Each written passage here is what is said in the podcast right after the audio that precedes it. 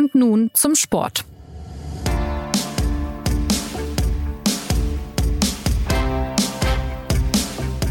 Aus einem interessanten Bundesliga-Wochenende richtet sich der Blick im Fußball nun auf die deutsche Nationalelf, denn an diesem Donnerstag trifft die DFB 11 in der WM-Qualifikation auf Liechtenstein.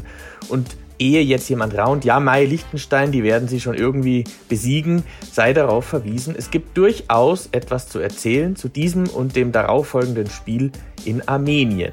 Bundestrainer Hansi Flick hat mit seiner Kadernominierung einige Fingerzeige für die Zukunft geliefert und um die geht es in dieser Folge von Und nun zum Sport, dem Fußballtalk der Süddeutschen Zeitung. Die Umbauten der DFB 11, der Einfluss des FC Bayern auf Flicks Team und die offizielle Verabschiedung von Joachim Löw in dieser Woche, das sind heute unsere Themen. Mein Name ist Jonas Beckenkamp und ich begrüße diesmal Christoph Kneer sowie Martin Schneider, zwei Kenner des Fußballs und ich sag mal auch des Yogi Löws und des Hansi Flicks. Hallo ihr beiden. Hallo. Hallo. Also, zunächst einmal eine etwas gemeine Frage. Die Partie gegen Liechtenstein findet ja in Wolfsburg statt. Was glaubt ihr, wie stimmungsvoll wird es da in Zeiten von Hochinzidenz und nun ja eines Wolfsburger Stadions, das äh, ohnehin ja selten voll ist? Was meint ihr?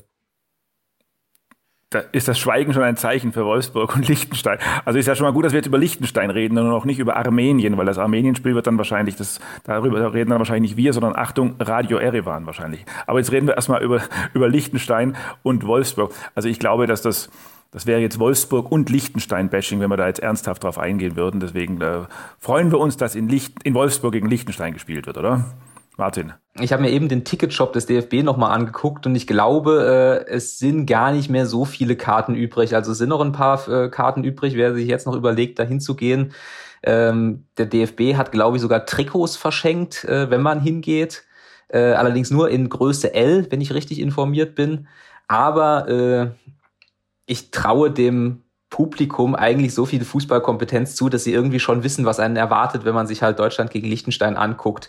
Sage aber auch, äh, Jonas, wir haben das äh, Hinspiel verfolgt im, im Spätdienst, leider nicht am, am jungen Rhein in Liechtenstein, aber das war ja auch ein durchaus interessantes Spiel. Jedenfalls in der ersten Halbzeit hatte ich sehr viel Spaß, mir das anzugucken. Ja, dazu muss man ja noch zwei weitere Dinge sagen. Erstens, es ist ja im Grunde auch ein interessantes Spiel aus einem einzigen Grund, weil man den DFB eben oder und auch den neuen Bundestrainer an den eigenen Worten messen kann. Denn es ist ja das erklärte Ziel, dass die Leute eben wieder gerne zur Nationalmannschaft kommen und nicht ein gutes Buch lesen am Mittwoch oder Donnerstagabend. Und dass eben auch solche Spiele wieder attraktiv werden für die Leute. Erstens.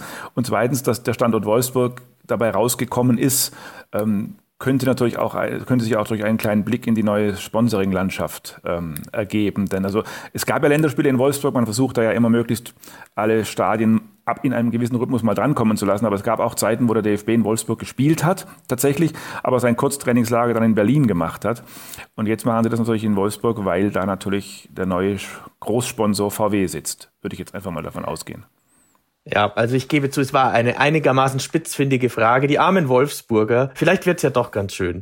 Ja, sprechen wir doch mal über den einen Seitenaspekt dieses Abends, denn es wird ja nicht nur Fußball gespielt gegen Liechtenstein, sondern es wird ja auch Joachim Löw offiziell verabschiedet. Also seine Bundestrainer-Ära ist ja eigentlich schon vorbei, aber er bekommt dort wahrscheinlich einen Blumenstrauß oder wie muss man sich das vorstellen? Was erwartet ihr von diesem Abend auch ähm, ähm in, bezüglich der Person Joachim Löw und warum wird er eigentlich erst jetzt offiziell verabschiedet? Also zum Zeitpunkt kann man äh, zwei Dinge sagen. Erstens, es passt ja, Achtung Ironie, so ein bisschen in die in Jogi Löws äh, Biografie rein. Der es ist, es gehört ja zur Jogi Löws Geschichte, dass er nach Turnieren sich immer grundsätzlich in die Einsiedelei zurückgezogen hat. Und äh, die Bildzeitung hat damals ja auch immer die Tage gezählt und man ist sich aber bis heute nicht ganz einig, ob es nach dem einen Turnier 48 oder 53 Tage waren, die man von ihm tatsächlich nichts gehört hat. Manchmal hat er sich da auch etwas, naja, gekränkt zurückgezogen und hat dann die Dinge aufarbeiten wollen. Von daher passt es eigentlich wunderschön, dass es, dass der Abschied jetzt auch mit Verzögerung stattfindet. Erstens. Zweitens ist aber, und das darf man Jogi Löw auch abnehmen, der ja immer noch ein sehr gutes Verhältnis zum Hansi Flick hat, ähm, die offizielle Version ist die, dass er einfach seinen Nachfolger da auch nicht im, im Licht stehen wollte. Also er, er wollte Hansi Flick einfach erstmal anfangen und im Idealfall gewinnen lassen.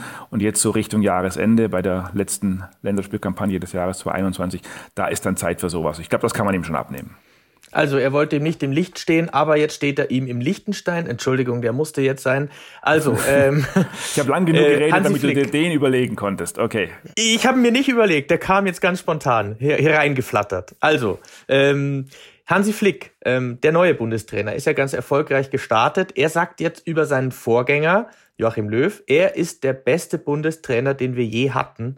Ist das denn, Martin, ähm, angesichts der letzten beiden Turniere übertrieben ähm, oder gebührt es sich, dass Löw jetzt tatsächlich nochmal einen großen Bahnhof bekommt?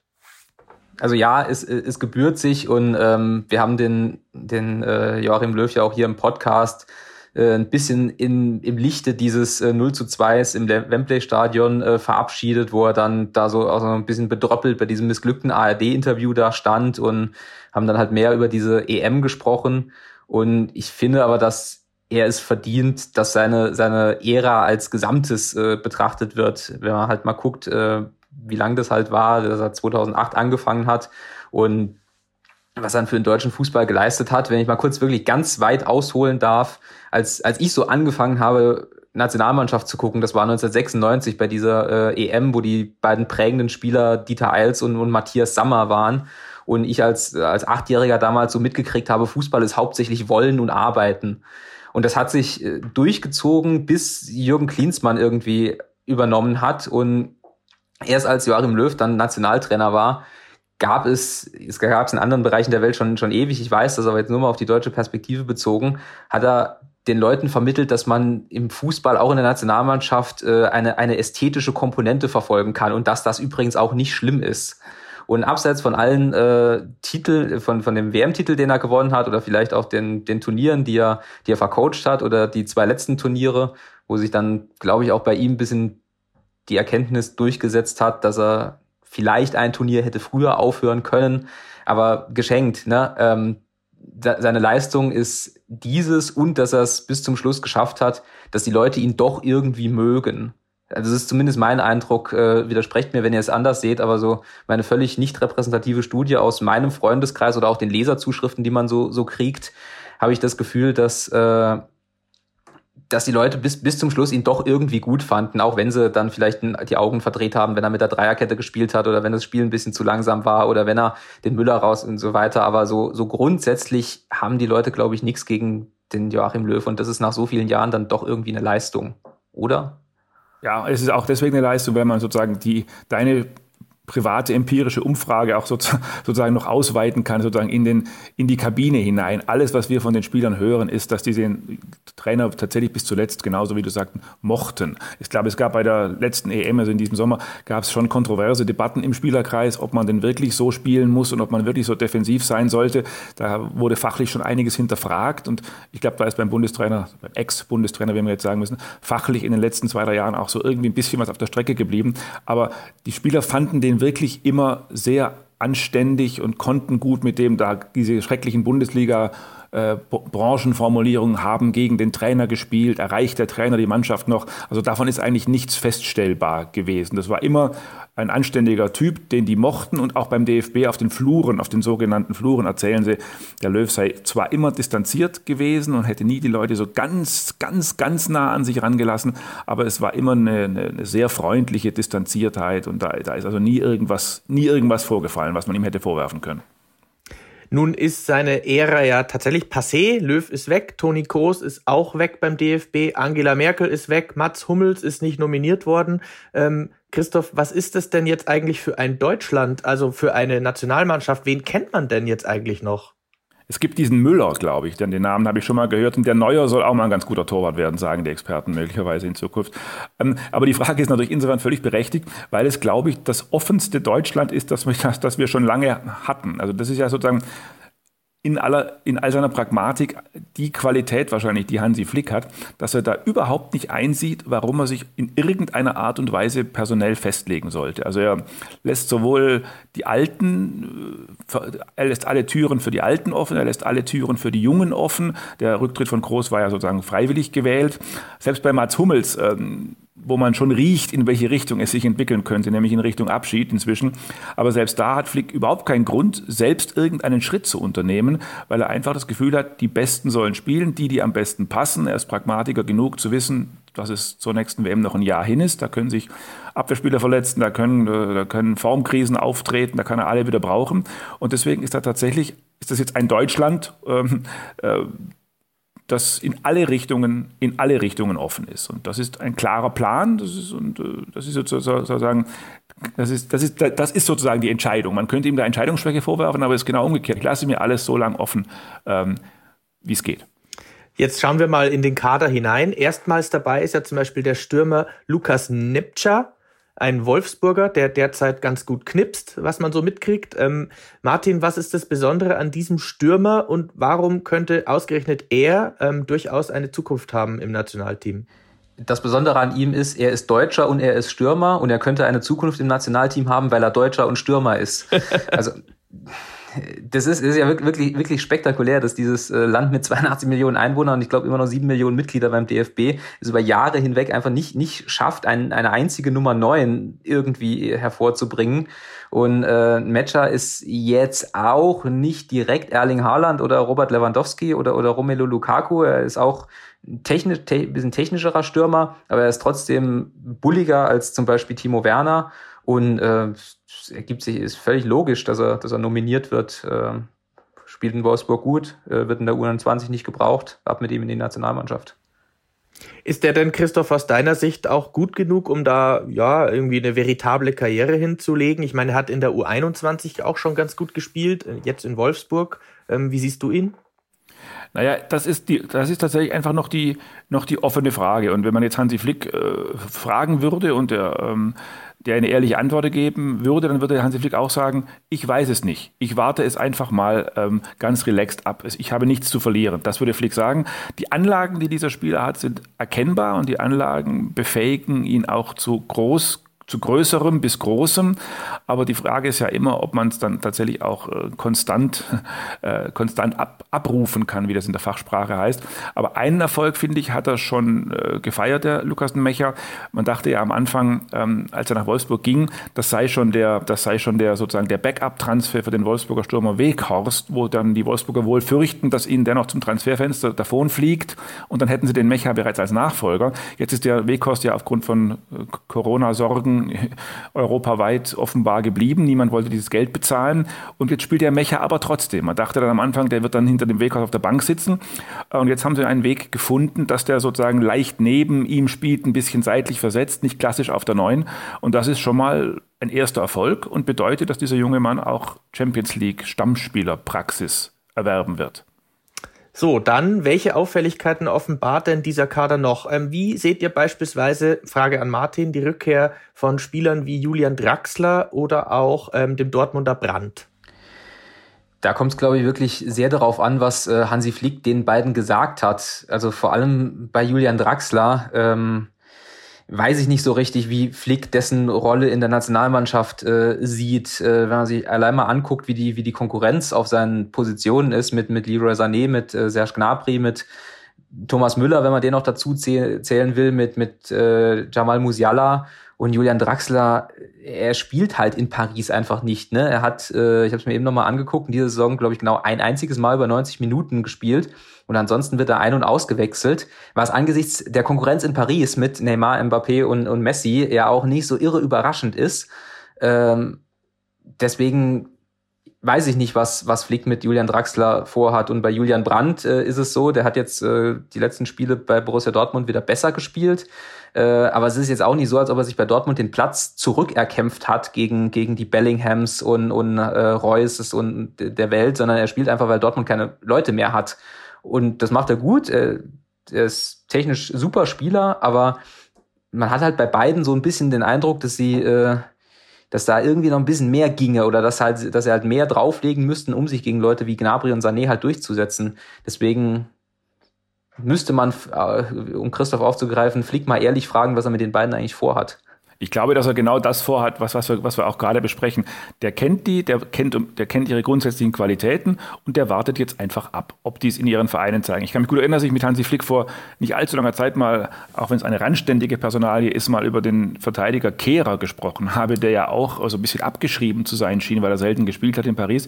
Und da sagte der Flick, ja, aber der spielt halt, der spielt halt in Paris bei einem Top-Club, der spielt Champions League. Und das gilt natürlich für, für Draxler genauso und deswegen wird Flick beobachten, ob Draxler bei diesem Top-Club Einsatzzeiten hat. Wenn er die Einsatzzeiten hat, ähm, spricht nichts dagegen, ihn im Kader zu lassen. Aber ich, was Martin schon sagt, wenn man in die Zahlen guckt, ähm, ich prognostiziere jetzt hier mal, wenn das bei dieser Art von Einsatzzeit bleibt bei Julian Draxler, dann wird er wahrscheinlich in keinem WM-Kader stehen. Davon würde ich mal ausgehen. Eines muss man zu den beiden aber noch sagen. Draxler und, und Brandt sind natürlich, das vergisst man leicht, sind zwei unglaubliche Begabungen. Also die haben von ihrer, von ihrer reinen Begabung her, hätten die alles, um wirklich europäische Topspieler zu sein. Und bei beiden ist es ein bisschen so, dass man manchmal das Gefühl hätte, die brauchen wirklich einen Trainer, der sie einfach auch klar und straff führt. Beide würde ich gerne mal bei Jürgen Klopp in Liverpool sehen. Äh, und im, im Grunde ist da jetzt auch Flick der richtige Trainer. Ich glaube, wenn Flick der Vereinstrainer von den beiden wäre, ähm, würde ich jetzt einfach mal so ins Blaue behaupten, dann würde ich dem Ganzen eine gute Chance geben, weil Flick ja genau das kann mit einer Pragmatik äh, und gleichzeitig noch einer Menschlichkeit, aber auch einer Härte, diese Jungs zu führen. Ob es reicht, dass er Bundestrainer ist und sie alle vier Wochen oder alle neun Wochen mal sieht, das wird sich zeigen. Wenn ich da nochmal kurz äh, rein darf, also vor allem bei Julian Draxler, es ist ja aber auch nicht das erste Mal, dass dieses Projekt anläuft. Ne? Ich kann mich dran erinnern, dass Joachim Löw ihn, ihn beim Confederations Cup extra zum Kapitän gemacht hat, um ihn dann halt zu, zu motivieren, da mehr Verantwortung zu übernehmen. Und er hat beim Confederations Cup auch super gespielt. Also, dass er ein mega Fußballer ist, das äh, steht überhaupt nicht äh, zur Debatte. Aber man hat das Gefühl, dass er dass dieses Projekt ihn quasi jetzt anzuschieben und ihm zu sagen, so jetzt Junge, jetzt aber und bitte dass das schon mal ein paar Mal angelaufen ist. Und ähm, ich verstehe schon, wenn, wenn äh, Flick sagt, er spielt bei einem Spitzenclub. Aber auf der anderen Seite habe ich ja zum Beispiel auch Mario Götze, der halt zu, zu Eindhoven gewechselt ist, um halt Spielpraxis zu kriegen, um halt zu spielen. Und da ist die These, glaube ich, auch nicht so steil, dass er woanders möglicherweise mehr Geld verdient hätte als, als in Eindhoven. Und dann ist halt wirklich so ein bisschen eine Philosophiefrage, ob ich dann halt eben Julian Draxler wieder nehme und ihm halt nochmal eine Chance gebe oder ob ich vielleicht dann doch zu Mario Götze gehen, wobei ich auch weiß, dass es zwei unterschiedliche Fußballer sind oder unterschiedliche Positionsprofile haben. Ja, also ich, was ich noch sagen wollte, ist, dass äh, mir fällt ja auf, dass Flick beispielsweise einen Spieler hinbekommen, das hat er ja bei äh, Leroy Sané jetzt schon gezeigt zum Start, ne? dass er jemanden also doch irgendwie stark reden kann. Vielleicht ist es ihm tatsächlich zuzutrauen, wie Christoph ja gesagt hat. Ja, bei, bei Sané, bei Sané ist ja die, das ist ja das sozusagen, das, das nenne ich ja immer das Zwei-Trainer-Projekt bei Sané. Ich glaube, dass, dass der Sané jetzt, dass wir da wirklich äh, jetzt gerade am Anfang sind, einen wirklich herausragenden Spieler zu bekommen. Flick hat ihn am Anfang, und das darf man ja auch nicht verkennen, äh, hatte Flick jetzt nicht so die klassische Idee für ihn beim FC Bayern. Da war Leroy Sané ja oft draußen. Es war aber auch noch ein anderer Sané. Und dann hat ihn Flick mit einer gewissen schon mit einer gewissen Härte äh, auch wieder hingekriegt am Anfang. Ich erinnere mich an ein Spiel bei Bayern, wo er ihn ein- und wieder ausgewechselt hat und aus Sanés Umfeld, wie das immer so schön heißt, verlautet. Das habe bei dem jungen Mann durch, durchaus Eindruck hinterlassen und was bewirkt. Dann hat Flick ihn sozusagen bei den letzten, bei den ersten drei Länderspielen, die er hatte, einfach durchspielen lassen, gegen jegliche Logik, um darauf zu warten, dass der endlich sein Tor macht, wie bei Timo Werner da hat ihn sozusagen Flick schon pädagogisch ein bisschen in die richtige Richtung geschubst. Und jetzt kommt eben der Fußballakademiker Nagelsmann noch oben drauf, der sozusagen, der diesen, der diesen Vorteil jetzt nutzt äh, und den Spieler sozusagen auch auf taktisch in völlig neue Zusammenhänge bringt und den Spieler, schreckliches Modewort, weiterentwickelt. Deswegen glaube ich, dass mit diesem Zusammenspiel erst Flick, pädagogisch, Härte und gleichzeitig in den Arm nehmen und jetzt aber Nagelsmann mit fachlicher Expertise, dass das ein richtig guter Spieler wird.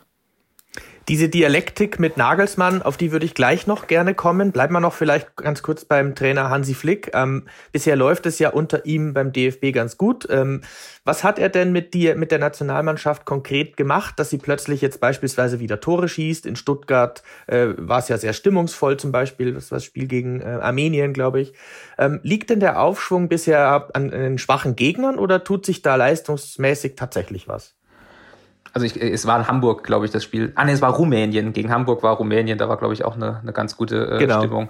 Ähm, meint das Offensichtlichste, das haben wir im Podcast ja auch, äh, muss man mal sagen, wenn wir im Podcast was korrekt vorhergesagt haben. In dem Fall haben wir es tatsächlich, glaube ich, korrekt vorhergesagt. Es ist halt einfach dieser, äh, dieser andere Spielstil, den man ja vom FC Bayern kennt und ähm, der dieser Mannschaft sehr, sehr gut tut, vor allem nach dieser, nach diesem Löw-Ansatz.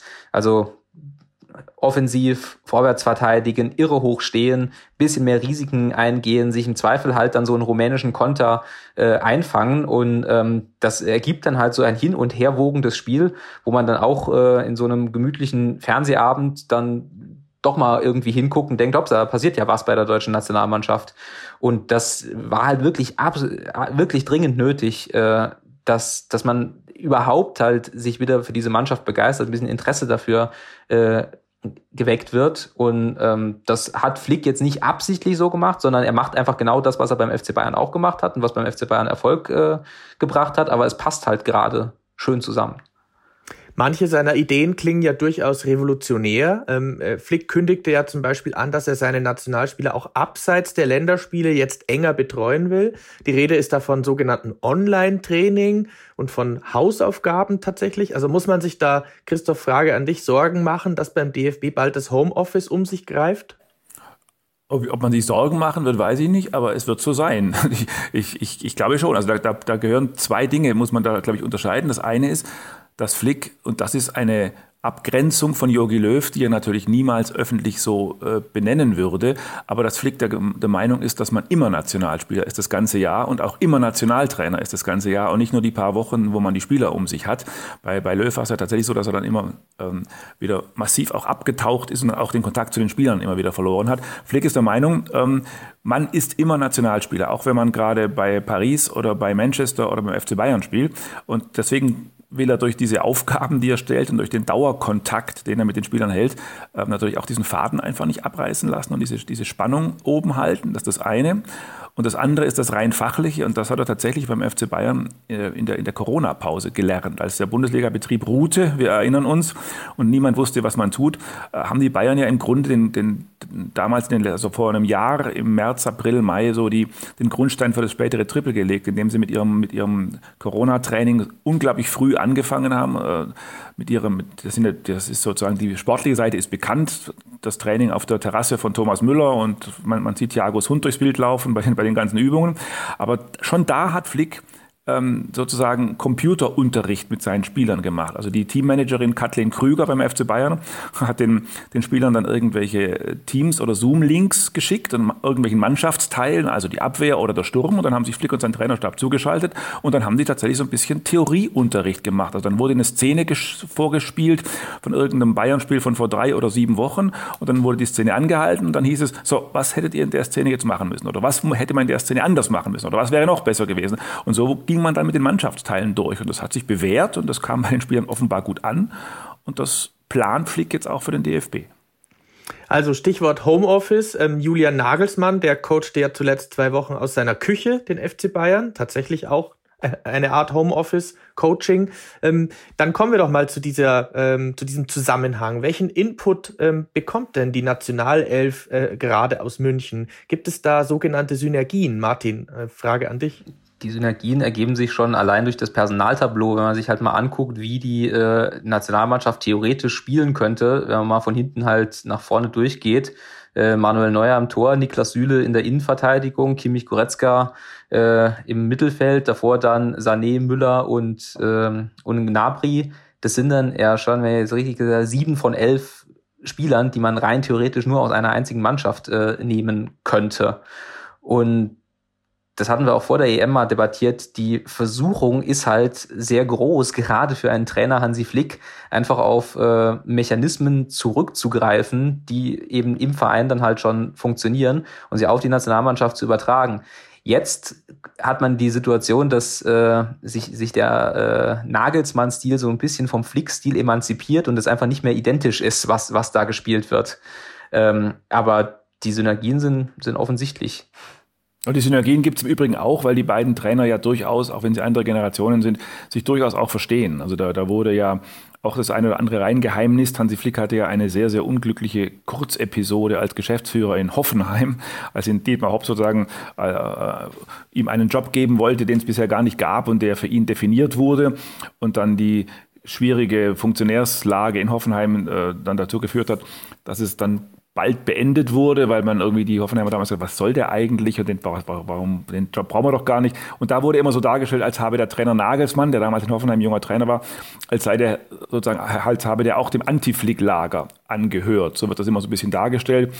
Aber ich glaube, Flick selbst sieht das anders. Der Flick selber denkt, dass der, also ist der Meinung, dass Nagelsmann damals halt als Verantwortlicher ja, gar keine große Wahl hatte, als sich mit den aktuellen, äh, mit den, mit den aktuellen Verantwortlichen äh, kurz zu schließen und klarzukommen. Also Flick glaubt nicht, dass da irgendwas zwischen den beiden ist. Und deswegen, die kennen sich gut, die verstehen sich, die respektieren sich. Und ähm, das sind ja im Moment doch die beiden führenden deutschen Mannschaften, die Nationalmannschaft und der FC Bayern. Und man hat das Gefühl, die enteilen allen anderen Mannschaften immer mehr. Und deswegen ist es natürlich für den deutschen Fußball, um es mal so neutral zu sagen, wichtig, dass diese Achse der Trainer dass da oben steht ne, und dass die miteinander können. Das, was der Martin gerade gesagt hat, also dass es sich anbietet, äh, einfach auf die Bayern-Achse zu setzen, äh, das sagen ja viele Experten, ähm, ne? alle Bayern-Spieler aufstellen und dann läuft's schon. Wir haben das auch ähm, bei uns schon öfter diskutiert in, in der Redaktion. Hm, was glaubt ihr, warum hat Joachim Löw nicht immer auf diese Experten gehört? Oder war damals eine andere Situation und da, da boten sich nicht einfach sieben formstarke Bayern-Spieler an? Ja, also ich, ich glaube, um es mal auf die EM, ich glaube, wir reden jetzt, müssen jetzt vor allem über die EM reden. Da, da haben wir ja alle gesagt, man musste doch dieses wunderbare Flickmodul, das gerade einen, einen Triple gewonnen hat, einfach hochheben und beim DFB wieder runterfallen lassen. Warum macht der Löw das dann nicht? Aber ich glaube, da hat Löw schon gar nicht mehr so gedacht. Da hatte er schon da war er schon verunsichert. Ich glaube, Joachim Löw war einfach verunsichert am Ende. Er hat durch die Corona-Pause, er hat die Spieler nicht mehr gesehen. Er wusste überhaupt nicht mehr nach dem gescheiterten 2018, was will ich eigentlich spielen? Will ich offensiv spielen, defensiv, mit Ball, gegen den Ball, Flügel, nicht Flügel? Und in dieser völligen Verunsicherung hat er dann diesen defensiven Ansatz gewählt. Mit Dreierkette plus Fünferkette plus, plus, plus. Und allein dieser Ansatz, hat sich von dem von Hansi Flick bei Bayern schon radikal unterschieden. Und ich glaube, dass Löw da einfach ein bisschen verzagt war äh, und des, er deswegen diesen offensiven Ansatz der Bayern gar nicht mehr verwenden konnte. Und das war, glaube ich, dann auch das, was bei der EM im Mannschaftskreis sehr kontrovers diskutiert wurde. Es gab eine Pressekonferenz von Thomas Müller in Herzogenaurach, äh, wo man ganz deutlich raushören konnte, dass er damit nicht so ganz glücklich ist. Nun gibt es aber diese Situation der, sagen wir mal, Tangente zwischen ähm, dem FC Bayern und der Nationalelf. Ähm, Martin, ist denn diese Situation für andere Nationalspieler, also beispielsweise aus Dortmund, Leipzig oder Leverkusen, ein Nachteil, ein Problem? Man kann ja sagen, dass zumindest Marco Reus bei Hansi Flick ein ganz gutes Standing hat, oder? Das ist halt dieser das Problem, das sich daraus ergibt, wenn ich das äh, Bayern-Modul auf die Nationalmannschaft übertrage. Ne? Löw hat dann die, die Grundsatzentscheidung getroffen, ich hätte gern Groß und Gündogan in der Zentrale, die ja beide bekanntlich keine Bayern-Spieler sind, und, und bastel mir dann halt da drumrum so äh, eine Mannschaft, die so, so mittelgut funktioniert hat. Und das Problem kriegt Hansi Flick auch nicht weg, äh, auch wenn Toni Kroos jetzt zurückgetreten ist. Ne? Ilkay Gündogan spielt immer noch bei Manchester City und es ist nicht ausgeschlossen, dass er irgendwann auch wieder sehr gut bei Manchester City spielen wird. Ähm, Kai Havertz kriege ich vielleicht nur irgendwie vorne als, als Neuner hingestellt. Dann muss ich aber halt auf Timo Werner verzichten, den Flick gerade äh, wieder, wieder ein bisschen hinkriegt. Ähm, Marco Reus ist auch so, so ein Punkt, wobei ich ehrlich gesagt bis heute nicht so richtig weiß, welche Beziehung Marco Reus zur, zur Nationalmannschaft eigentlich hat. Ähm, zuletzt wirkte das auch so, als würde Flick ihn erstmal proaktiv wieder aufbauen und dass er die Qualität dazu hat, das ist, das ist offensichtlich. Aber das sind eben, wie soll ich sagen, die, die normalen Probleme eines, eines Nationaltrainers, die mit dem Rücktritt von Joachim Löw nicht einfach urplötzlich verschwunden sind, sondern die sich, mit denen sich auch Hansi Flick auseinandersetzen muss. Ja, Flick würde das, wenn man ihn sozusagen im kleineren Kreis befragt, würde das sogar andersrum sehen. Also Flick sieht das so, sein Verhältnis zu den Bayern-Spielern, das ist eher so, wie, wie, weiß ich nicht, wie man sich vorstellen kann, wenn man in der Schule vom eigenen Vater unterrichtet wird oder, oder wenn man vom eigenen Vater trainiert wird oder sowas. Also Flick hat das Gefühl, er kennt diese Bayern-Spieler so unglaublich gut, dass er auch sehr genau weiß, wo deren Schwächen sind und wo deren Potenziale noch liegen. Also Flick weiß auch sehr genau, dass ein Spieler wie Goretzka noch besser spielen kann, als er spielt und, und, und, und. Also von daher würde Flick das wahrscheinlich sogar ablehnen und sagen, ich glaube nicht, dass ich die Bayern-Spieler bevorteile. Vielleicht haben die sogar eher einen Nachteil, äh, weil ich sie zu gut kenne.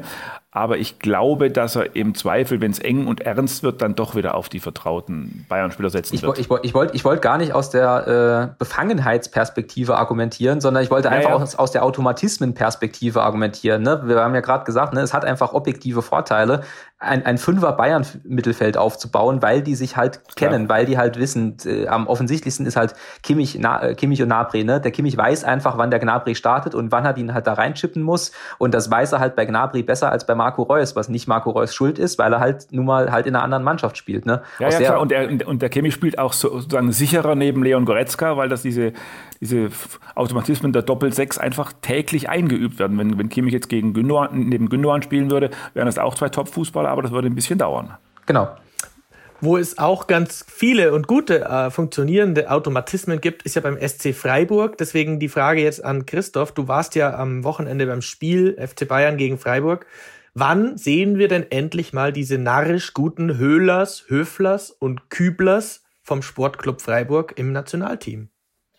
Also ich weiß jetzt nicht, ob wir jetzt äh, sozusagen berechtigt sind, über Freiburg zu sprechen und die zu loben. Da müssten wir erst Christian Streich befragen, der uns dafür wahrscheinlich ähm, in seiner, in, der, uns dafür, also der, er würde uns zumindest rügen und er würde sich auch nicht, er würde uns nicht nur rügen, er würde sich auch wahnsinnige Sorgen machen. Er würde drei Sorgenfalten aufwerfen, weil das natürlich bedeuten kann, wenn wir die zu arg loben, dass die Kerle dann irgendwann vielleicht dann doch nicht mehr so rennen. Ähm, wobei ich glaube, dass, äh, dass die Freiburger trotzdem inzwischen so wehrhaft geworden sind, dass es irgendwie so ein, ein Wert an sich. Ich glaube nicht, dass man da so arg viel, arg viel kaputt machen kann, wenn man sie lobt. Entschuldigung, lieber Herr Streich, dass wir das jetzt hier tun werden. Aber zu deiner Frage zurück. Ich glaube, dass tatsächlich die Höhlers und Höflers, die tatsächlich so heißen, ähm, Phänomene, das gibt es ja im Fußball, Phänomene sind, die einfach in diesem spektakulären Milieu funktionieren. Da weiß jeder, was er tut. Die spielen inzwischen viele Jahre miteinander, haben zuletzt auch nicht mehr viel Spieler verloren. Ähm, ich glaube, wenn man den, den, den Solospieler Höhler oder den Solospieler Höfler da rauspickt und beim DFB ins Champions League Halbfinale, also oder was weiß ich, ins WM Halbfinale steckt, dann würde man schon merken, dass da sicherlich was an individueller Klasse einfach fehlt. Ich glaube, dass das keine wirklichen Nationalspieler sind. Klar ist aber auch, wenn man sie nominieren würde, würde man jetzt, man würde jetzt keinen Fehler machen. Also das wären jetzt keine Spieler, die einem die Spiele verlieren. Aber das sind jetzt, glaube ich, keine zwingenden Nationalspieler, sind eher Spieler, die in diesem Milieu einfach optimiert werden und optimiert sind. Im Gegensatz ja zu dem Spieler Schlotterbeck, ne? der ist ja auch ein Freiburger und der ah, ist das, ja genau, jetzt das ist das nominiert. ist die rechte Ausnahme. Also wer den sieht, da merkt man, wenn man einen modernen Verteidiger beschreiben möchte, könnte man auch den einfach stattdessen Schlotterbeck sagen. Ich freue mich schon aufs Ausland, die ja schon den Namen Schweinsteiger nicht aussprechen konnten und es Schweinesteiger oder Schwinsteiger oder so sagten, die werden möglicherweise bald den Namen Schlotterbeck lernen müssen, weil das ist wirklich ein, also das, das traue ich mich jetzt hier einfach mal, der hat wirklich ausgesprochen viel. Der hat einen Körper, der kann verteidigen, der kann aufbauen, der hat einen linken Fuß und natürlich eine spektakulär blondierte Frisur.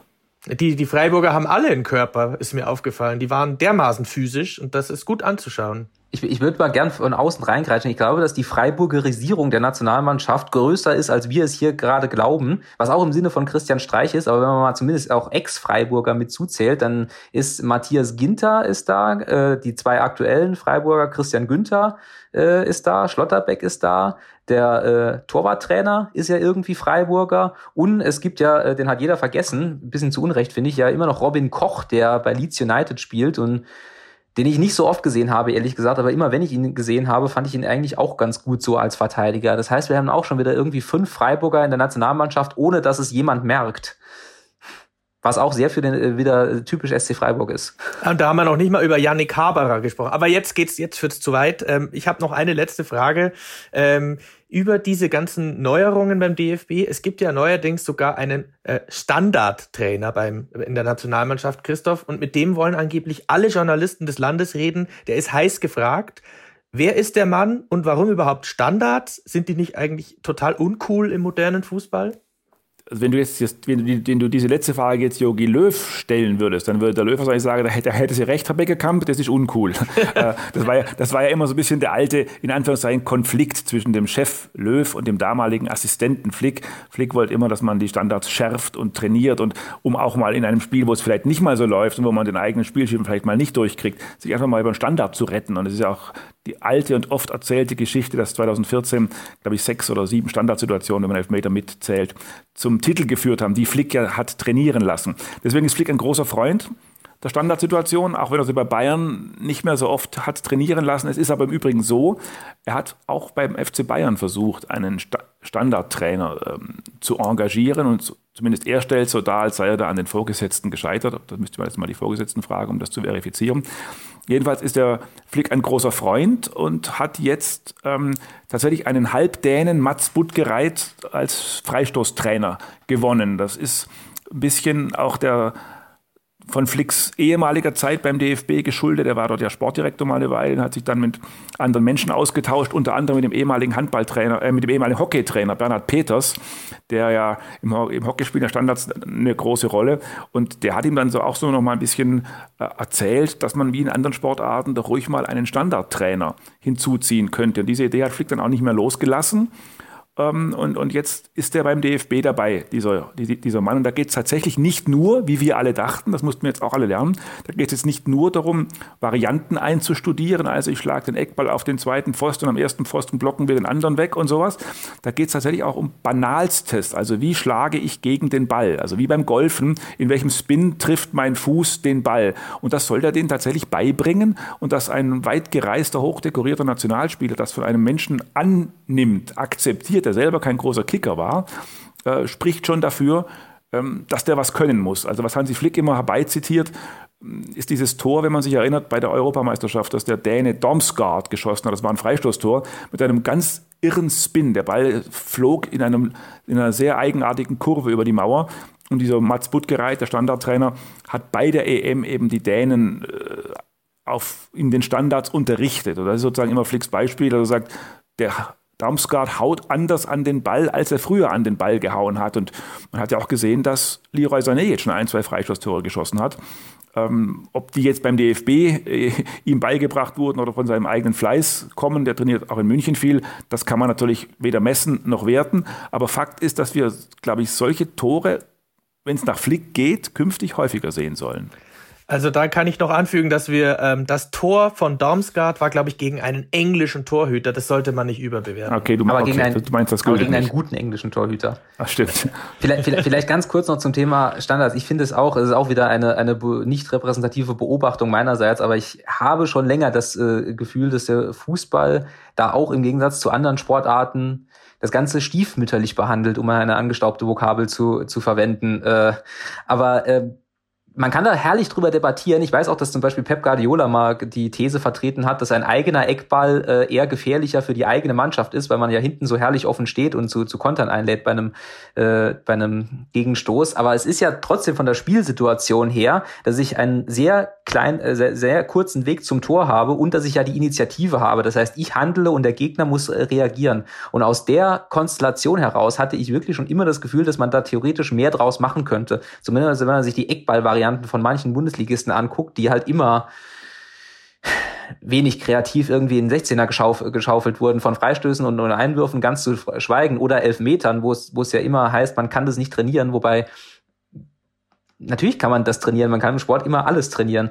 Äh, die Frage ist halt immer nur, wie viel Zeit äh, wende ich dafür auf. Und da hatte ich im Fußball immer den Eindruck, dass sich Standardtrainings darauf beschränken, dass nach dem Training noch irgendwer auf dem Platz bleibt und halt über die, die Freistoßmauer schießt. Und dann dachte ich, also ich komme aus der Leichtathletik, wo zugegebenermaßen alles immer vielleicht ein bisschen überwissenschaftliisiert wird, aber da hatte ich immer das Gefühl, das kann man vielleicht ein bisschen anders angehen. Und deswegen bin ich gespannt, wie das äh, bei der Nationalmannschaft Du hast ja insofern völlig, du, du hast ja in, insofern völlig recht. Die, die Standardsituation ist tatsächlich, wenn man es mal ganz banal sagt, im Fußball die einzige Situation, äh, wo man sozusagen ohne Gegnerdruck unbeeinflusst an den Ball hinschlagen kann. Da ist kein Gegner in der Nähe.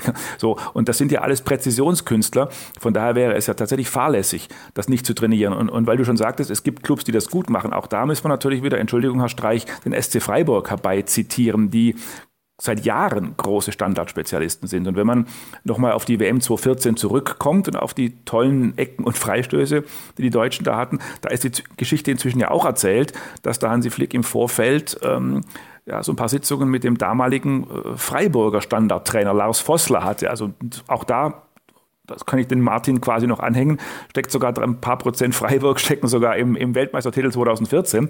Also das ist einfach eine tatsächlich eine, eine unterschätzte Disziplin, für die man sich überhaupt nicht genieren muss. Man kann ja trotzdem guten Fußball spielen. Ja, man muss sich sowieso für nichts genieren, was funktioniert und auch nicht für hässliche Tore, das wissen wir auch. Und wir arbeiten also weiterhin daran, dass wir Mats Buttgereit einmal für ein Interview gewinnen können. Das kann ich mal versprechen. Vielleicht schaffen wir es irgendwann. Also, es tut sich einiges im Nationalteam, das in dieser Woche also zunächst auf Liechtenstein trifft und am Sonntag dann auf Armenien in Erevan. Äh, wir haben gehört, dass es durchaus Zusammenhänge zwischen dem FC Bayern und der DFB 11 gibt, dass Hansi Flick mit ausgefuchsten Maßnahmen arbeitet und dass Joachim Löw doch nicht Bundeskanzler wird. Wobei, ähm, es, er ist ja noch jung, würde ich sagen. Ich danke Martin und Christoph. Wenn einer von euch Kanzler wird, dann sagt Bescheid. Das war's bei Und nun zum Sport. Kommende Woche empfängt sie hier wieder die Kollegin Anna Dreher. Und mir bleibt nur noch der Hinweis auf unser Feedback-Postfach unter podcast.sz.de kann man uns jederzeit schreiben. Bis demnächst und ade.